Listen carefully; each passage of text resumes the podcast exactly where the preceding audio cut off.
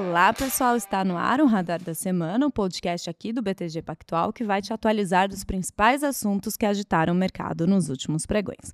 Eu sou Marcele Gutierrez e estou aqui com o parceiro de podcast, o Gerson Zanlorense. E aí, Marcele, tudo bem? Semana mais curta aqui pro Brasil, mas em compensação, de curta de notícia não tem nada, né? Não. Bastante coisa pra gente comentar aí. Exatamente. Bom, nessa volta aí dessa semana do feriado do Carnaval, a gente vai voltar a falar, né? A gente já falou um pouco no podcast podcast da semana passada, mas o noticiário aí continua agitado, então a gente vai voltar a falar da guerra na Ucrânia e das sanções impostas contra a Rússia. Então, para isso, a gente trouxe aqui o Álvaro Frasson, que é economista aqui do BTG. E aí, turma, tudo bem? Bom falar aqui com vocês de novo sobre podcast. Pena que é para falar sobre guerra, mas vamos lá. Boa, bem-vindo aí. E para falar dos efeitos da guerra nos criptoativos, como o Bitcoin, a gente está aqui com o Nicolas Sack, que é Head de Research aqui do BTG Digital Assets. Marcele, obrigado pelo convite mais uma vez. Gerson, um prazer estar aqui. Boa. Ótimo momento para você aparecer. Então vamos lá. Bom, para dar uma introdução aí, né, a Rússia in iniciou a invasão da Ucrânia na madrugada da quinta-feira da semana passada, ou seja, mais ou menos aí um pouco mais de uma semana. Desde então, Estados Unidos e União Europeia anunciaram uma série de sanções contra a Rússia para isolar e enfraquecer a economia do país, como a exclusão dos bancos russos do sistema SWIFT. Os Estados Unidos anunciaram nessa semana a proibição de aeronaves russas no espaço aéreo americano, teve a ampliação do controle de exportações, o bloqueio de fortunas de russos depositados em bancos, então diversas medidas aí. Então, para começar o nosso papo, eu queria perguntar aí, Álvaro, é, qual o objetivo dessas sanções, né? E quais os efeitos, primeiro, na economia da Rússia? Bom, assim, acho que o, o principal objetivo é ser um primeiro uh, passo antes de levar a um conflito bélico de fato entre OTAN e Rússia, ou seja, né, você começa a, a, restringir, a estrangular a economia russa de algumas maneiras. Acho que a, a principal delas até agora é a exclusão de, de, grandes bancos russos do sistema SWIFT, né, que é o sistema interbancário internacional de transações. Vale lembrar que, que não são todos os bancos que foram excluídos, foram sete maiores bancos, que é em torno de 20 25% do sistema financeiro russo. Dois grandes bancos da Rússia ficaram de fora dessa exclusão ao sistema SWIFT, que é o Sberbank, que é o maior banco uh, estatal da Rússia, o governo tem 50% desse, desse negócio, e o Gazprobank, que é, uh, coincidentemente, o banco pelo qual a Europa paga os recursos do, do gás natural que ela importa da Rússia. Então, claro, né, não, eles demandando o gás natural não faz nenhum sentido uh, eles excluírem do sistema. No entanto, esses bancos estão sofrendo também algumas, algumas outros tipos de sanções. Por exemplo, o, o, o Sberbank, uh, ele começou a ter uma corrida de saques bancários por conta da dificuldade dos clientes a, a transacionarem com outros países, né, uh, dadas as sanções, uh, e essa corrida bancária já, pro, já começou a provocar quebra em algumas subsidiárias do Sberbank na Croácia, na Eslovênia, em Viena, o Banco Central uh, Europeu já decretou falência também dessa subsidiária do Sberbank. Então isso começa a criar alguns tipos de efeitos bem, bem ruins aí para Acho que é o efeito cascata, né? Perfeito. É, como qualquer crise bancária, né, que tem uma, acaba tendo algum tipo de, é, de corrida, né, e, e, o, e o Gazprobank também ele foi proibido de ter, é, obter financiamento uh, de bancos uh, americanos ou da União Europeia. Então, acho que esses são os primeiros impactos, é estrangular o sistema financeiro. É, os outros impactos são em relação às exportações de itens de tecnologia é, geralmente relacionado à defesa, aeroportuário e marítimo. Né? Tanto Europa quanto uh, Estados Unidos estão fazendo é, suspensão das exportações nesse momento e Japão também fez uma suspensão de exportação de semicondutores. E acho que mora também um grande problema uh, eh, para a Rússia, que semicondutor falta no mundo inteiro. Está né? Tá todo mundo tendo um problema de produção industrial por conta da falta desse, desse item. E Japão faz uma suspensão para a Rússia. Então, acho que é, é, é outro, outra maneira de estrangular. E Taiwan, que é, digamos assim, um oponente da China, uh, nessa, nesse conflito geopolítico também já começa a ameaçar, ainda não suspendeu, mas ameaça com uma suspensão de semicondutores. Então dificulta a, a, a Rússia atuar. Mas, para mim, a, além dessas sanções econômicas uh, que acho que já estavam dentro do radar do Putin quando ele fez esse movimento, uh, primeiro que pode aumentar então, a, intensificação da exclusão do sistema de vários outros bancos, ou, ou até 100% do, do sistema financeiro russo ao SWIFT, coisa que está só 25%, vai lembrar.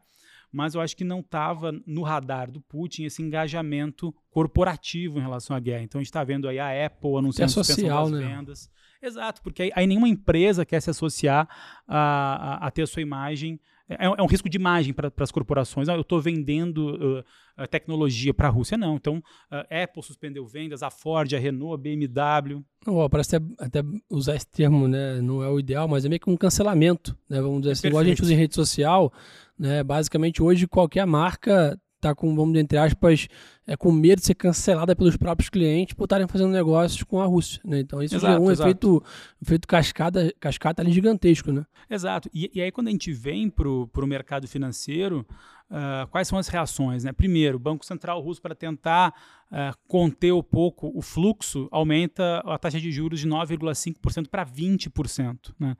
Uh, pra, como, como tem essas restrições os bancos de transações com o Banco Central russo uh, dificultam o Banco Central uh, russo a utilizar as suas reservas em moeda estrangeira para controlar a desvalorização do rublo, o rublo cai mais de 40% nos, nos, nos, últimos dias. Né? já pelo quarto dia, uma suspensão dos índices de ações em Moscou. O MSI, que é um dos principais, digamos assim, uh, uh, instituições de, de, de, formação de índices de, de, de, ações do mercado americano já exclui a Rússia uh, dos indicadores de mercados emergentes. Uh, então está todo mundo estrangulando a Rússia por algum canto. qual que é assim a, a, a, minha talvez preocupação aqui de, de médio e longo prazo? acho que a, aí a gente, a gente sai da economia e recorre um pouco à história. É, se a gente voltar ali a, a, um pouco mais de 100 anos atrás, teve o Tratado de Versalhes. Né? Então, a França, França e Inglaterra imp, imporam à Alemanha uma série de sanções, uma série de endividamentos que levaram a Alemanha a ter que emitir moeda é, para conseguir pagar os seus, os seus espólios de guerra, e isso acabou gerando hiperinflação na Alemanha. E essa hiperinflação na Alemanha acabou abrindo espaço para o Partido Nazista crescer uh, na Alemanha, lá em 1922, 1923, quando essa história toda começou e culminou na Segunda Guerra Mundial.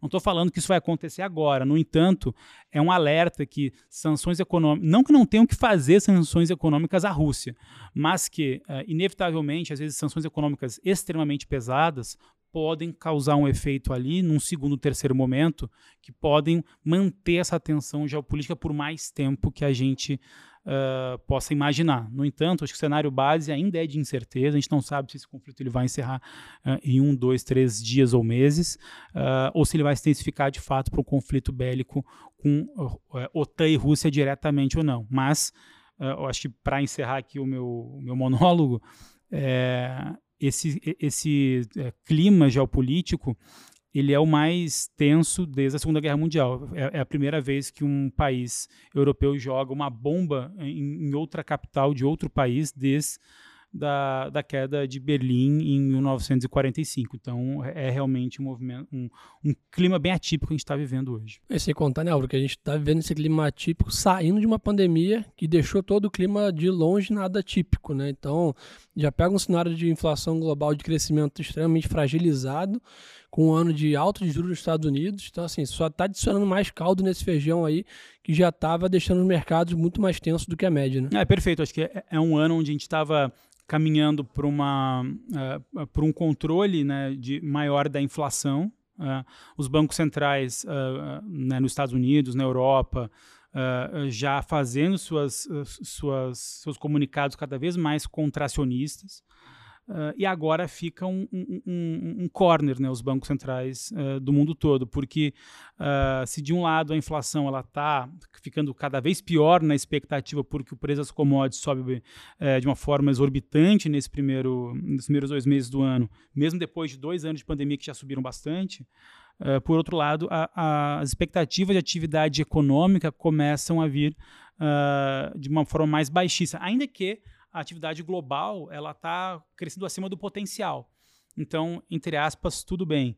Uh, no entanto, o que a gente está vivendo é a queda de expectativa de atividade econômica com aumento significativo de expectativa de inflação, ou seja, ambiente de inflação global está cada vez mais no radar dos economistas. Álvaro, é, até tinha separado aqui para te perguntar exatamente isso, né? Essas sanções contra a Rússia, qual que é o efeito nas outras economias no mundo? É, o pior problema é a alta das commodities mesmo, aí o maior efeito, ou algum, a gente pode ver commodities, né, preços de commodities aqui no Brasil, fertilizantes, a gente já vê diversas notícias. O que que essa guerra e essas sanções contra a Rússia, lembrando que a Rússia é um gigante, né, não é, é um país pequeno. O que que isso pode ocasionar, como o Gerson lembrou bem, no mundo saindo de pandemia? É assim, eu acho que o, o efeito mais nítido, mais fácil de observar no curto prazo, é isso que você comentou, é o aumento do preço das commodities que acaba colocando para cima preço de combustíveis, energia e alimentos, né? Então você comentou comentou super bem, a Rússia, uh, aí ela, ela responde por 10% da produção mundial de trigo, a Ucrânia 4%, então uh, isso acaba sendo uh, impactado. O trigo é, é, é, um componente base aí de diversos alimentos, então inflação de alimentos sim é para cima. quando a gente tem é, ambiente mais tensionado de guerra, uh, é natural uma corrida por, por commodities, por petróleo, minério de ferro, uh, e aí, neste caso, gás natural, por conta da, da dependência da Europa, uh, que depende de 35% aí do, do, do, gás natural da Rússia uh, para conseguir, digamos, sobreviver, e não à toa o Putin faz esse movimento durante o inverno europeu, né, porque ele sabe que aí a dependência é ainda maior, e aí a gente vê, a gente vê o preço do gás natural subir 120%, é a commodity que mais sobe nesse, nesse início de ano. Uh, então, então, sim, acho que o primeiro aspecto é uh, inflação para cima. O segundo aspecto é contração da atividade, né? ou seja, quando a gente vê uh, uma, um, diversos países fazendo restrições uh, comerciais, econômicas, uh, o nível de atividade global, ou seja, o número de transações globais diminui, isso acaba diminuindo o nível de atividade global, então atividade para baixo. Então esse cenário de novo que a gente falou de estagflação acaba sendo mais, acho que fácil de premeditar aí a, a curto prazo, não só lá fora, como aqui no Brasil também. E aí, claro, aí tem outros impactos para mercados que a gente precisa observar. Primeiro, corrida para ativos mais seguros. Então, a, a, galera sai de ativos de risco e vai para a Treasury americana. Ou seja, por isso que a curva de juros está fechando lá fora. Por isso que o, o juro de 10 anos, de 5, de 2, está caindo. Uh, ah, DXY, que é o índice do dólar, está para cima, porque também o pessoal acaba comprando mais dólar. No entanto, a gente vê uh, um, um, um, movimento de Brasil ainda muito positivo. A entrada líquida uh, de investidor estrangeiro no país, alta na bolsa aqui, com, com esticada das, das, exportadoras de commodities no Brasil.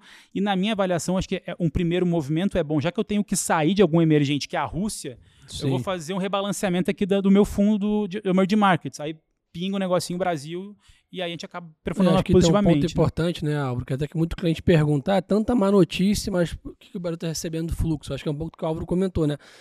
O, o clima não está tão, vamos dizer assim, no efeito de cauda, é tão drástico ao ponto do investidor desalocar 100% de emergente. Né? Então, óbvio, a gente tem um risco de contaminação dessa volatilidade da Rússia? Tem, com certeza.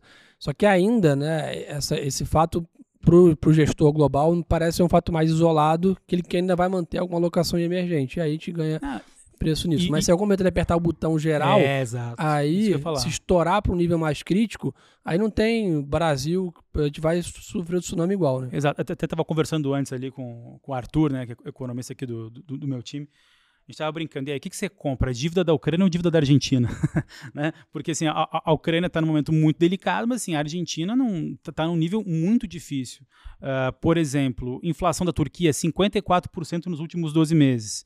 Rússia está tá sofrendo sanções do mundo inteiro. Então, se você é um fundo de emergência, você vai comprar a Argentina? Não. Você vai comprar a Turquia? Também não. Você vai comprar a Rússia? Também não. Você vai comprar México com os Estados Unidos caindo? Também não. Então, o Brasil acaba sendo um velho e, e, e, a, e as casas internacionais internacionais acabam dando overrate para o Brasil nesse atual momento. Agora, o que o Gerson falou para mim é, é, é, é, exatamente a, a visão eleitoral, né? Não, é, é, fora esse fato que a gente nem chegou lá. Mas o, o que o Gerson falou para mim é a leitura que, que eu também particularmente tenho. Se de fato a OTAN apertar o botão tiver um conflito, aí esquece commodity para cima, puxando o Brasil para cima. Aí para mim, aí vai ser um Fecha fluxo... os olhos e aperta o botão. Exatamente, porque daí o fluxo estrangeiro vai sair do Brasil e vai lembrar que esse movimento é, de otimismo com bolsa e com câmbio aqui no Brasil é por conta do estrangeiro, né? De novo, vamos comparar aí o, o desempenho do Ibovespa com o desempenho do índice de small caps, onde o Ibovespa vai muito mais, vai muito melhor uh, por Ou conta... até o setor de varejo, por exemplo. Exatamente. Então, assim, quem fez preço em Ibovespa foi em gringo. Se tiver um, um conflito bélico entre OTAN e Rússia, aí esse, esse gringo vai sair de emerging markets, vai comprar treasury americano para ficar mais seguro. E aí a vida pode ser um pouco mais difícil para o Brasil, na minha avaliação, para mercados, se isso acontecer. Mas, enquanto isso não acontece, aproveitar a trend positiva de, de enfim, renda variável Brasil e, e dólar. E Álvaro, acho que essa história aí da, da OTAN, etc. Você, você imagina até que eu vi o feriado esse aí, não? Alguma chance da Ucrânia ter um fast track aí, né? Para fast pass para a União Europeia. Acho que isso seria o trigger dessa situação, né? Porque eventualmente se ela entra na União Europeia, automaticamente as tropas vão, todas vão entrar em defesa da Ucrânia, né? É, então assim, esse é um ponto importante né, da, da, entrada da União Europeia na OTAN, que é isso que é, é, é a briga que gerou todo, todo o início do conflito. Uh, mas também vai lembrar que a Rússia, ela, uh, no, acho que foi no dia de hoje ou ontem, que ela começou a invadir o espaço aéreo da Suécia. E vai lembrar que uma semana atrás a Rússia ameaçou Suécia e Finlândia de não entrarem na OTAN sob risco de ter algum tipo de, de, de tensão de novo, de conflito. Uh, então, acho que a gente não tem que olhar só para a Ucrânia, não. Acho que é, tem que olhar para a Finlândia, olhar para a Suécia, esses movimentos já estão acontecendo. E, e até escutei esses dias de, de alguns cientistas políticos que, caso a Rússia fizesse um movimento mais agressivo com a Suécia, dada a importância, digamos assim, da, da Suécia no, no, no meio financeiro, econômico global em relação à Ucrânia, uh, aí a, a, postura da, da OTAN não seria assim tão tão passiva, tipo, ó, a gente manda armas e te vira. Né? Aí teria, acho que, uma, uma ajuda uh, de fato ativa do exército de resposta da OTAN. E aí, se isso acontecer, aí é o, aí é o pior dos cenários. Né? E só para contextualizar aqui os dados, o Álvaro falou do fluxo estrangeiro aqui para a B3. Uh, nesta quinta-feira, a B3 ela divulgou os dados do fim de fevereiro. O fluxo do investidor estrangeiro, fluxo líquido, no mês, no acumulado mensal, ficou em 30,12 bilhões de reais e no ano chegou a 62,62 bilhões de reais. Exato. Não, só, só para complementar, porque uh, como o MSI acabou anunciando a exclusão da Rússia dos índices do MSI Emerging Markets, aí vai ter um rebalanceamento. Aí estão estimando que pode haver, dado esse rebalanceamento, uma entrada no Brasil de 500 milhões de dólares. Uh, aí, tá, mas isso é, isso é, muito é pouco. Daí, então a gente compara com o que entrou no ano. 60, bi 60 bilhões de reais, vamos colocar aí um câmbio de 5,25, de 5, entrou 12. Poxa, 500 milhões de dólares não, não faz assim tanto efeito para uh, ah, um país onde já recebeu 12 bilhões de dólares num, num ano. Então, assim, bacana que teve, vai ter esse rebalançamento, vai, vai pingar o um negócio aqui em Brasil, mas não é isso que vai dar não é mais é uma puxada uhum. uh, em Ibovespa. E, Nicolas, como que fica as, as, criptomoedas nesse cenário, né? A gente viu ali na quinta-feira, no dia que saiu a notícia da invasão, todos os ativos de risco ali reagiram de forma negativa, o Bitcoin também.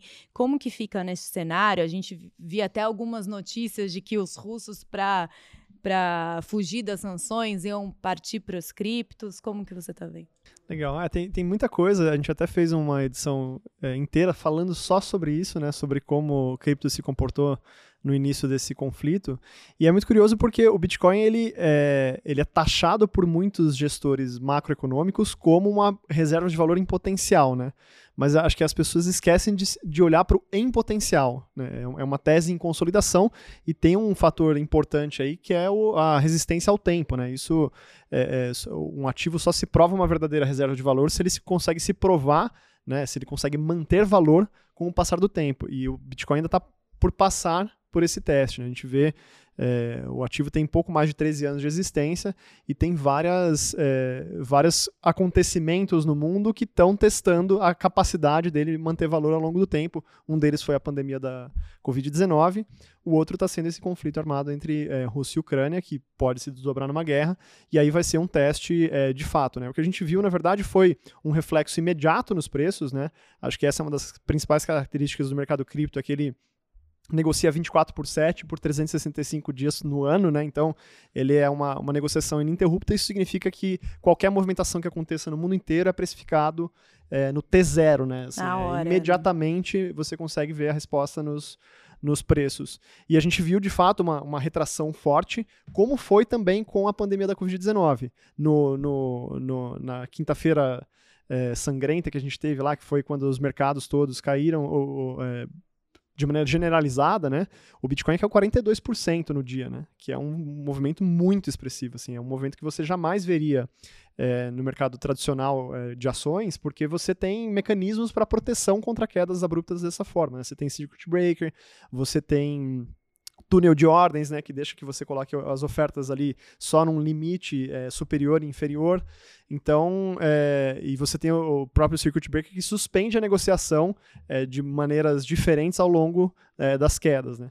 Com cripto, não. Você tem um, um, é, é, questões idiosincráticas desse mercado que fazem com que as quedas não só aconteçam em tempo real, mas que muitas vezes elas sejam muito maior do que deveria, porque você tem um mercado altamente alavancado né, em derivativos. Isso derruba os preços porque gera liquidações forçadas em posições é, que, que, ao invés de fazer chamada de margem como você tem no mercado tradicional, a chamada de margem em cripto é diferente. E se você não, não posiciona logo, você tem uma liquidação forçada das posições que empurra os preços para baixo, ativa a ordem de stop, empurra mais para baixo ainda. E aí você tem esses candles que você vê no, no gráfico, que é é um corpo bem curtinho, um pavio bem grande lá para baixo e depois uma correção subsequente que é justamente é, a eliminação das ordens de compra ali do mercado, é, de desculpa, de venda do mercado e as ordens de compra retomando é, esse movimento de, de correção para é, ajustar os preços na, na, da forma que eles deveriam. E foi muito do que a gente viu também nesse início de, de conflito aí, de aumento de tensões internacionais, o Bitcoin se comportando dessa forma. Hoje ele já já está é, essa semana ele se, se, recuperou bem, né? Acho que é consequência é, desse movimento forçado que a gente viu lá no início. E é, como foi com é, os ativos de risco, mas principalmente com o Bitcoin no início da pandemia, a gente teve uma, uma reversão muito forte dos preços, mas o Bitcoin ele foi o um dos ativos que melhor performou ao longo do, do tempo, principalmente por conta das, das emissões monetárias, das, das políticas econômicas de estímulo, né? Que é, jogaram é, investidores do mundo todo a alocar capital é, em ativos de risco é, que não dependessem de, de, renda fixa e coisa do gênero, porque existia uma abundância de liquidez. Né?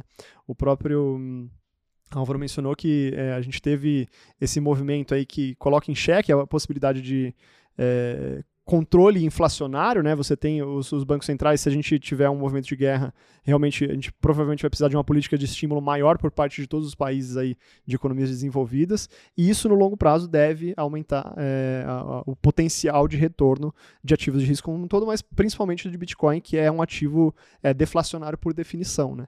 Então, acho que é um grande teste para o Bitcoin, é um momento decisivo aí, como foi a pandemia e ele saiu muito bem. Então, acho que é um, é um episódio é, interessante da gente ver em termos de é, alocação, como isso vai se comportar, mas com certeza não em termos humanitários, que é um conflito bem complicado. Né? Até colocando aqui a minha, a meu bedelho aqui no, no cripto, Uh, mas, uh, assim, primeiro, né, a criptomoeda teve um comportamento na pandemia muito parecido com o ouro, então acho que esse uhum. ponto aí do, do deflacionário, uh, acho que ele se mantém nesse, nesse momento, isso pode ser um fator positivo. Agora, um fator que está no radar, que pesa contra aí criptomoedas na minha avaliação, é o ambiente que inevitavelmente vai acontecer de, de retração monetária. Ou seja, assim, é, esse mês a gente tem algumas reuniões, a gente tem do FOMC, tem do BCE, tem do, do, do, do BOE, né, o Banco da, do Reino Unido, claro, do banco, o Brasil também. Uh, e, e, a gente tem que ver como é que esses caras vão reagir em relação a esse conflito bélico e às expectativas de inflação que a gente estava falando anteriormente. Porque se esses caras pesarem a mão ali no ciclo de alta de juros, uh, ativos uh, de, de, uh, de, tecnologia e, cripto, uhum. e criptomoedas como geral, um todo né? podem Concordo. sentir um pouco mais. Concordo. E aí vai ser acho que um outro teste que você estava comentando em relação aos testes da criptomoeda. Acho que esse vai ser uh, mais um. O que não muda a trend na minha avaliação, pelo menos de longo prazo, a tese de médio e longo prazo para criptomoeda, mas que no curto prazo o pode ter algum pode tipo ser... de, de reavaliação dos preços. Pode ser maior. E assim, um outro ponto curioso da gente é, perceber que assim, é, cripto não existia na Segunda Guerra Mundial. É a primeira guerra que a gente está tendo, o primeiro conflito grande que a gente está tendo, que você tem essa classe de ativos. É de fato uma nova classe de ativos e a gente não sabe como ele vai se comportar. Então a gente não tem amostragem estatística para definir é, qual é o comportamento padrão, não tem track record. E o que é, a gente consegue entender é que assim, cripto como um todo, Bitcoin em especial, é uma classe de ativos, é um ativo em si que é independente de comportamentos econômicos. Assim, ele não depende é, de, de, medidas governamentais. Ele, não, ele responde a medidas macroeconômicas, mas ele não é, é, sofre influência em termos de emissão de nenhum tipo de governo e nenhum tipo de banco central.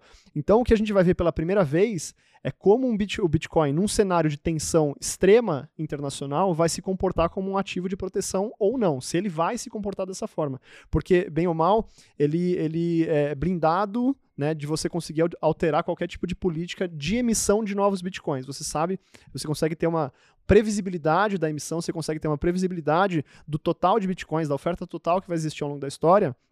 Isso traz algum grau de segurança é, em termos de oferta, né? Agora, o que vai eh, variar aí vai ser a demanda, a gente vai ver como a demanda vai se comportar nos próximos anos, no, no, no decorrer desses, desses aumentos de taxas de juros dos bancos centrais mundo afora. Eu acho que é muito importante para o Bitcoin essa questão da maturidade, né? Acho uhum. que é uhum. isso, você ter alguns, né, daqui a dois, três, quatro, cinco anos, vai entrar lá no, no tiquezinho, né? Passou a pandemia, passou um conflito armado, passou uma alta de juros do Fed, uhum. né? Você uhum. vai criando maturidade ali. Criando casca. Né, pra, né? Criando casca para cripto, até trazendo mais confiança para uhum. gestores, né, e, e, onde assim, profissionais de mercado trazerem mais liquidez para o ativo. Mas acho que pode ter né, um, uma saída lá positiva para o para o Bitcoin essa visão de realmente, né, não estou dependendo né, de um governo, não estou dependendo de uma visão né, de, de território, etc. Eu realmente estou totalmente correlacionado com moeda ponto final. Talvez Sim. pode ser um, um final da, do túnel bem positivo para o Bitcoin nessa visão. Né? É, mas o que o Álvaro trouxe aqui é que acho que é muito importante frisar o que ele trouxe, que com certeza vai ser um momento de, de, de aumento na volatilidade, né? Porque você não tem uma definição justamente por você não ter track record,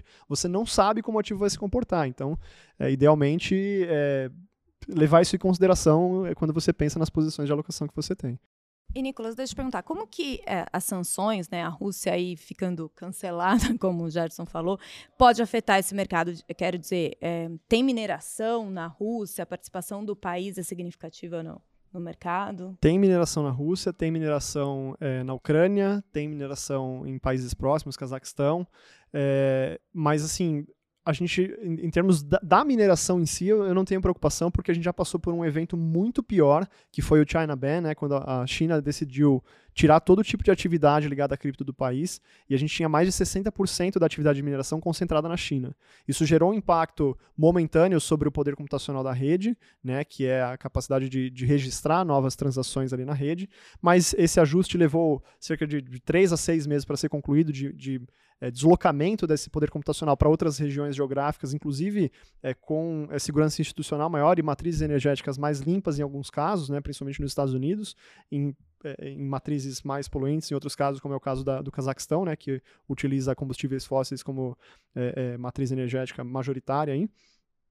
Mas eu não acho que, que você vai ter uma chance de proteção russa, uma migração para o sistema é, de cripto para fazer é, burlar as sanções que estão sendo impostas, né, burlar esse cancelamento, porque em linhas gerais você tem é, rastreabilidade em blockchain. Né? Com, com Bitcoin você consegue, é, como todos os registros de movimentações são públicos, é como se você tivesse um registro de um banco central é, aberto, que você pudesse enxergar absolutamente tudo que está sendo transacionado, e ela, ela até conseguiria é, fazer algumas movimentações pequenas de, de valores dentro do blockchain, até que em, em algum determinado momento você perceberia que essa carteira está sendo movimentada por um país, porque um país move muitos recursos, né? Se você transferir uma economia é, do tamanho da economia russa para dentro do blockchain, isso vai ser claramente notado, porque vai ser uma, uma, discrepância de valor muito grande, e você consegue estabelecer algum tipo de, de é, sanção na ponta, né, nos, nos, nas plataformas de negociação, nas exchanges, nos provedores de wallet, esse tipo de coisa. Então, existe a possibilidade de você é, é, fazer esse tipo de sanção também em cripto, mas ainda assim você tem uma, uma rede incensurável para pequenas transferências, porque hoje é isso que ela comporta, entendeu?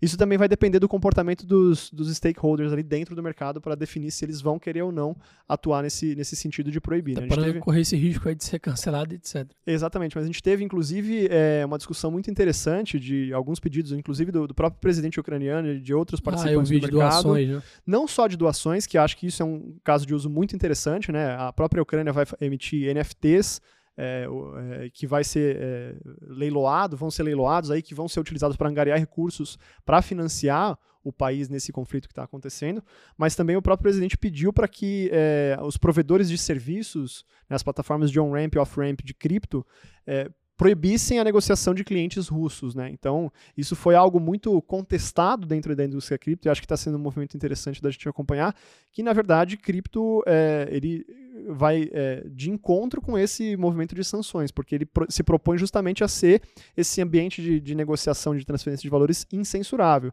Então a gente tem visto, ao contrário do que a gente tem visto nas empresas tradicionais aí de Apple, é, é, é Ford e várias outras que vocês mencionaram, de proibição de negociação com Rússia, é, a gente tem visto cripto se mostrando aberta ao mundo e não querendo impor nenhum tipo de sanção, porque a ideia é justamente ser um sistema financeiro aberto, né? Então é um ponto é, de vista. Faca de dois gumes, é uma né? faca de dois gumes. Porque por um lado Você... pode né, aumentar a fama, por outro, o regulador que estava olhando ali pode achar que é um financiamento de uma guerra, financiamento de terrorismo, terrorismo banir a negociação. Né? É isso. Então também é um ponto, é um ponto para se observar. No final do dia, todos os ativos e tudo está sendo testado no, num movimento como esse que a gente não via, que a gente aqui nunca tinha visto no é. mercado. É. Né? É, nesse caso da, das doações, a Ucrânia recebeu 20 milhões de dólares em cripto desde o início. É, eu acho conflito. que é só o começo, na verdade, porque eles agora anunciaram esse leilão de NFTs que eles vão fazer, com várias imagens emblemáticas aí do país, é, que, que re, é, retomam a história do país e uma série de coisas. A, a Ucrânia vive um momento é, de tensão já há algum tempo, né? Eles tiveram, inclusive, um movimento é, importante em 2013, 2014 também, de, de mudança de governo né, e de é, eleição é, presidencial que mudou o rumo da história do país. Então eu acho que eles têm é, muito a oferecer aí em termos de, de, cultura e história que eles vão fazer por meio desse NFT, desses NFTs que eles estão emitindo, sem contar a doação de, de é, inúmeros, é, inúmeras empresas, endereços. O próprio fundador da Ethereum, que é o Vitalik Buterin, que é um russo naturalizado canadense, ele condenou a ação do Putin e disse que é inconstitucional esse, esse movimento que ele vem fazendo, é um crime contra a humanidade, enfim.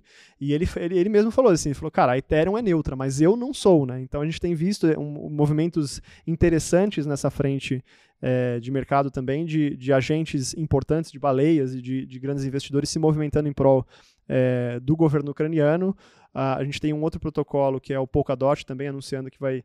O fundador anunciou que vai pessoalmente transferir 5 milhões é, de, de dólares para a Ucrânia se eles passarem a aceitar também Polkadot como endereço de, de recebimento de criptos. Então a gente tem visto a comunidade como um todo se movimentar na direção de, de é, auxiliar a Ucrânia nesse momento de conflito e de, de tensões. Legal. Bom, eu queria voltar um pouco na questão do Fed, Álvaro. É, na quarta-feira, o Jerome Powell, né, o presidente do Fed, ele ele fez um discurso ali no Congresso americano e ele falou um pouco desse conflito, né? Ele disse que a invasão Ucrânia e Rússia gera incertezas e que a política monetária precisará ser reconduzida de maneira mais cautelosa por causa disso. Você já comentou um pouco, mas eu queria entender como que está a visão de vocês para essa uhum. reunião, uhum. essa próxima decisão do Fed, que é dia 16 de março. Ele falou ali que vai apoiar um uma, uma alta de 25 pontos base. Como que vocês viram esse discurso? Qual que é a visão para essa reunião? Tá bom, é, o Paulo falou na Câmara, hoje está até falando no Senado. Claro, ele advogou ali mais claramente em 25 pontos base, né? Uh, mas vale lembrar que há uma semana atrás, 10 dias atrás, uh, uh, o mercado perguntava se não viria 50 pontos base em março, em, até o ponto de a gente ver as implícitas do Fed Fund Rate para março negociar acima de, de 0,4, ou seja, né, já precificando quase 0,5, quase 50 pontos base na reunião.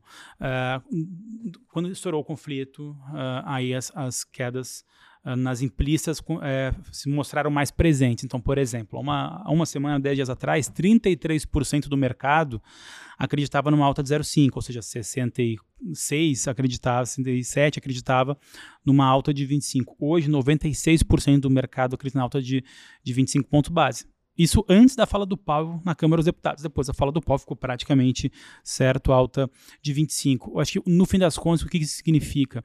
Aquela galera que estava uh, no mercado apostando em 7 ou até 8 altas, uh, não 8, não, não, não espaço para 8 altas ainda esse ano, mas que uh, estavam colocando mais taxas de juros esperados para final do ano, em torno de 1,75% a 2%, já começa a perder espaço. Né? Hoje o mercado está precificando de 5 a 6 altas, ou seja, 1,5% de Fed Fund Rate de final de ano, mas não de final de ciclo. início de 23 ainda está precificado ali mais duas ou três altas, a gente deve ter um, um Fed Fund Rate de final de ciclo em torno de 2 ou 2,25%. É, mas a, a reação do mercado depois da guerra, e claro, sobretudo depois da fala do Powell, foi de retrair um pouco a, as expectativas. Por, por, conta daquilo que a gente falou, tem controlar a inflação? Tem, no entanto, o pessoal também começa a se preocupar sobre o nível de incerteza da atividade global e aí começa a tirar um pouquinho de mão uh, talvez na, na, aceleração do pace, na aceleração do ritmo. Vai, vai devagar, vai com 25 em 25, que era o que o mercado na média estava precificando, dá certeza, porque aí você consegue dar mais previsibilidade. O que o Paulo falou ontem na Câmara dos Deputados foi uma, algo muito importante. Ele disse: olha, o Fed não quer ser mais um ponto de incerteza nessa história porque já tem incerteza suficiente rolando no mercado. Para ser menos incerto, faz o buy the book. O buy the book é 25 em 25. É que eu acho que talvez o que o Paulo deve estar falando assim, não é hora de tentar inovar, né? Exato. Não exato. é a hora de tentar surpreender ninguém, né? Até porque a última vez que o Fed surpreendeu ou foi agressivo, a gente viu o que aconteceu com todos os mercados. Então acho que ele pode até algum momento ter cogitado o meio, mas agora ele falou, cara, não, não sou eu que vou ficar responsável por mais um taper. É. É, eu acho que nesse meio, até o dia 16, vale a gente observar se o James Bullard vai, vai dar alguma declaração, né? Que ele é o, o mais hawkish dos diretores do Federal Reserve, porque ele teria argumento sim para defender, não, agora tem que ser 50, porque a expectativa de inflação estourou, o petróleo está subindo, o gás natural, o minério de ferro, uh, trigo, soja, milho, enfim, tudo está subindo, então ele poderia advogar e teria um argumento sim para advogar uma alta até mais robusta. Vamos ver a postura do Bullard. Na verdade, vai, acho que vai fazer mais preço uh, para o ciclo como um todo do que exatamente essa essa reunião do dia 16, que depois da fala do Paulo está praticamente cravado 25. Tá dada, né? Exato. E vocês acham que aqui no, no, no mercado brasileiro, no Ibovespa, já está precificado aí esse cenário de juros? Uma boa pergunta, pelo seguinte, né? Porque uh, poderia também ter espaço para o mercado sair da precificação de 100 pontos base, que acontece desde a última reunião do Copom, uh, para 125. Porque, poxa, estressou o cenário, a gente já está vendo aqui no Brasil que o IPCA pode chegar acima de 6% nesse ano por conta das pressões em combustíveis, energia uh, e alimentos, né, que a gente comentou anteriormente, mesmo com a redução de 25% do IPI, vai lembrar que foi aprovado no, na semana passada, isso retiraria de 25 a 40 base points uh, de expectativa de IPCA de final de ano, mas mesmo com isso, a expectativa é de uma inflação acima de 6%. Vale lembrar, Uh, que enquanto a gente está conversando aqui na semana que vem, uh, o Senado uh, ele está ainda mais pressionado a votar dois projetos de lei, um sobre o Fundo de Estabilização do preço do petróleo, o outro sobre a, a redução do ICMS em combustíveis, diesel e tudo mais. Se isso de fato acontecer, pode sim, por um lado, uh, reduzir a expectativa de inflação, porque você vai tirar ali base points da, do preço, já que você está reduzindo o ICMS, é, né, então reduz o preço da conta final. No entanto, uh, esse volume de pacotes fiscais pode talvez pesar contra o real. E aí o câmbio, o net não ser assim tão positivo. No fim das contas, eu acho que está todo mundo começando a rever IPCA uh, para em torno de 6%. Então, assim, a gente tem dois relatórios focos até a próxima reunião do Copom e tem mais um IPCA de fevereiro para sair. O IPCA de fevereiro, assim, tá dado. O, o, o, pelo menos no qualitativo, não vai mudar do dia para noite. O índice de difusão ainda está alto, os núcleos de inflação ainda estão elevados, bens industriais uh, é, que já estavam estressados podem ficar ainda mais estressados com esses, com esses preços que a gente já comentou aqui. Uh, agora, uh, se o Banco Central no Brasil quiser ser hawkish ou mais hawkish que o mercado imagina, ele tem espaço. Qual que é o espaço? Não subir 100, subir 125, porque no último comunicado ele anunciou a redução do ritmo. Não falou quanto mas que não frear, falou né? quanto. É e nem até onde vai terminar.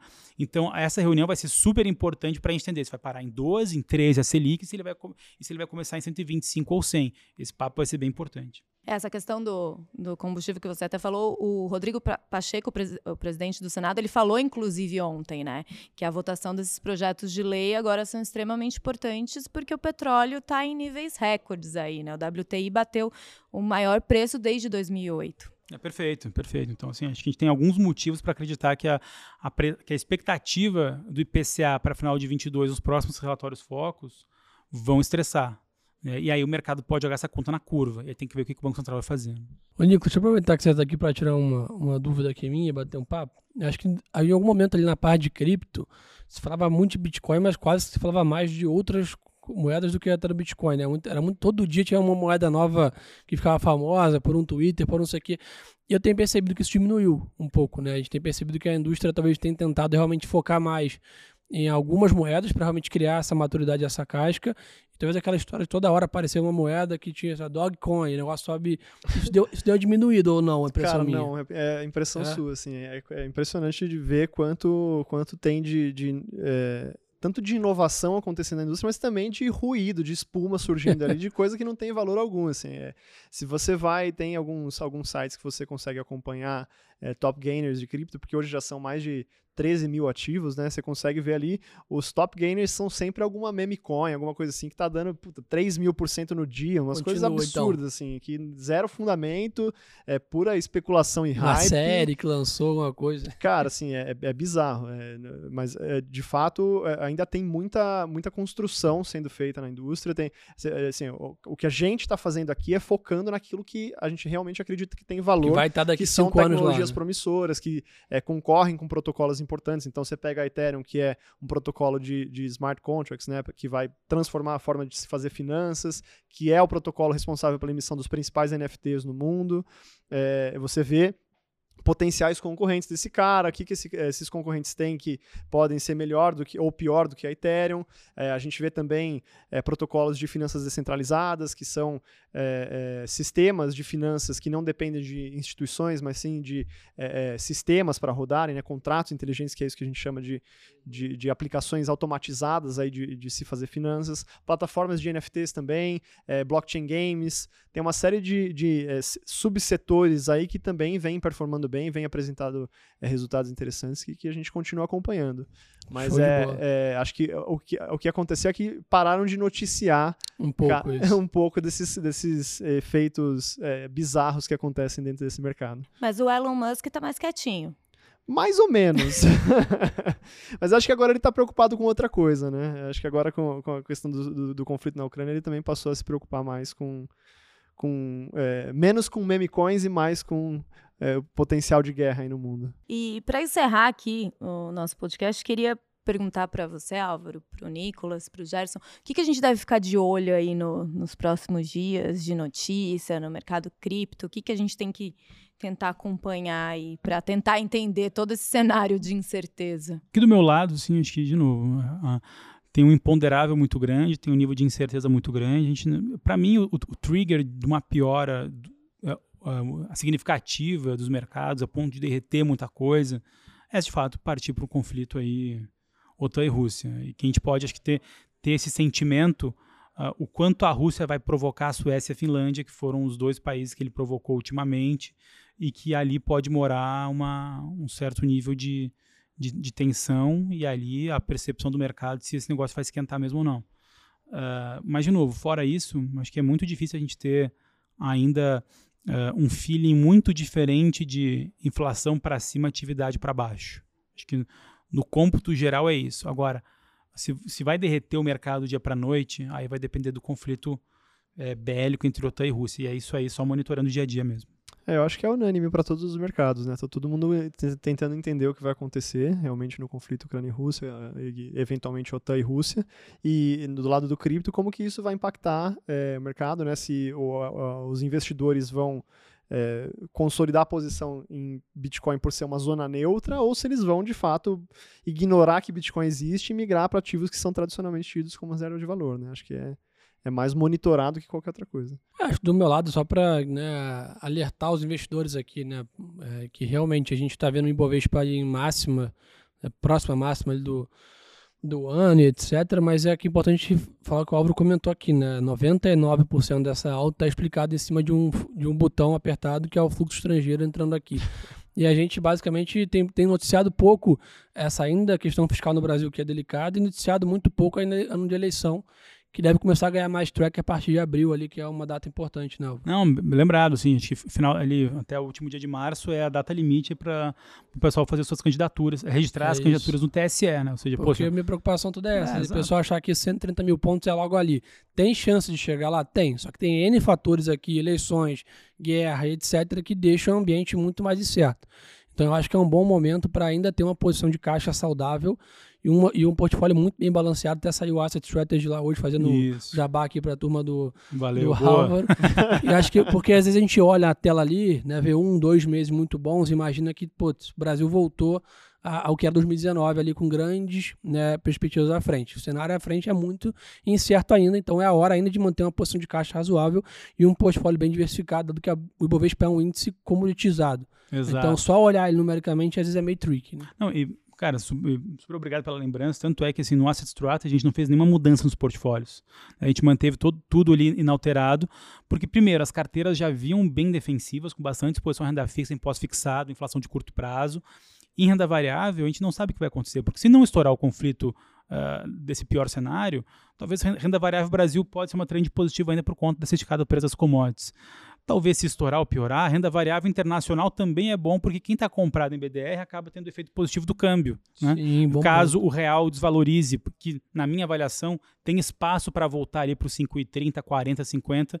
Como o Gerson lembrou, é, é, é, questões fiscais não, não estão na conta, a- a- o gringo ainda não está olhando isso, isso no detalhe, nem o cenário político. E vale lembrar, da mesma velocidade e volume que o investidor estrangeiro veio, ele pode sair também. Né? Então, não dá para achar que a, a trend está positiva, não dá, não dá para olhar só para cima ali para 130, tem que olhar um pouco para baixo também. E falando até do relatório do Asset Strategy, fazendo também mais um jabá, ele tá lá no nosso canal do, do. Telegram, no BTG Pactual Research News. Só colocar na, na busca do Telegram, acha lá o nosso canal e tá tudo lá. Bom, acho que é isso. Obrigada, Nicolas. Obrigado, Marcele. Prazer estar aqui com vocês mais uma vez. Prazer é nosso, show de bola. Valeu, gente. Obrigado. Valeu, Gerson. Obrigada, Álvaro. É isso, gente. Até semana que vem. Lembrando, toda quinta-feira, fim do dia, sexta-feira de manhã, tem um episódio novo aí que a gente traz tudo que agitou o mercado.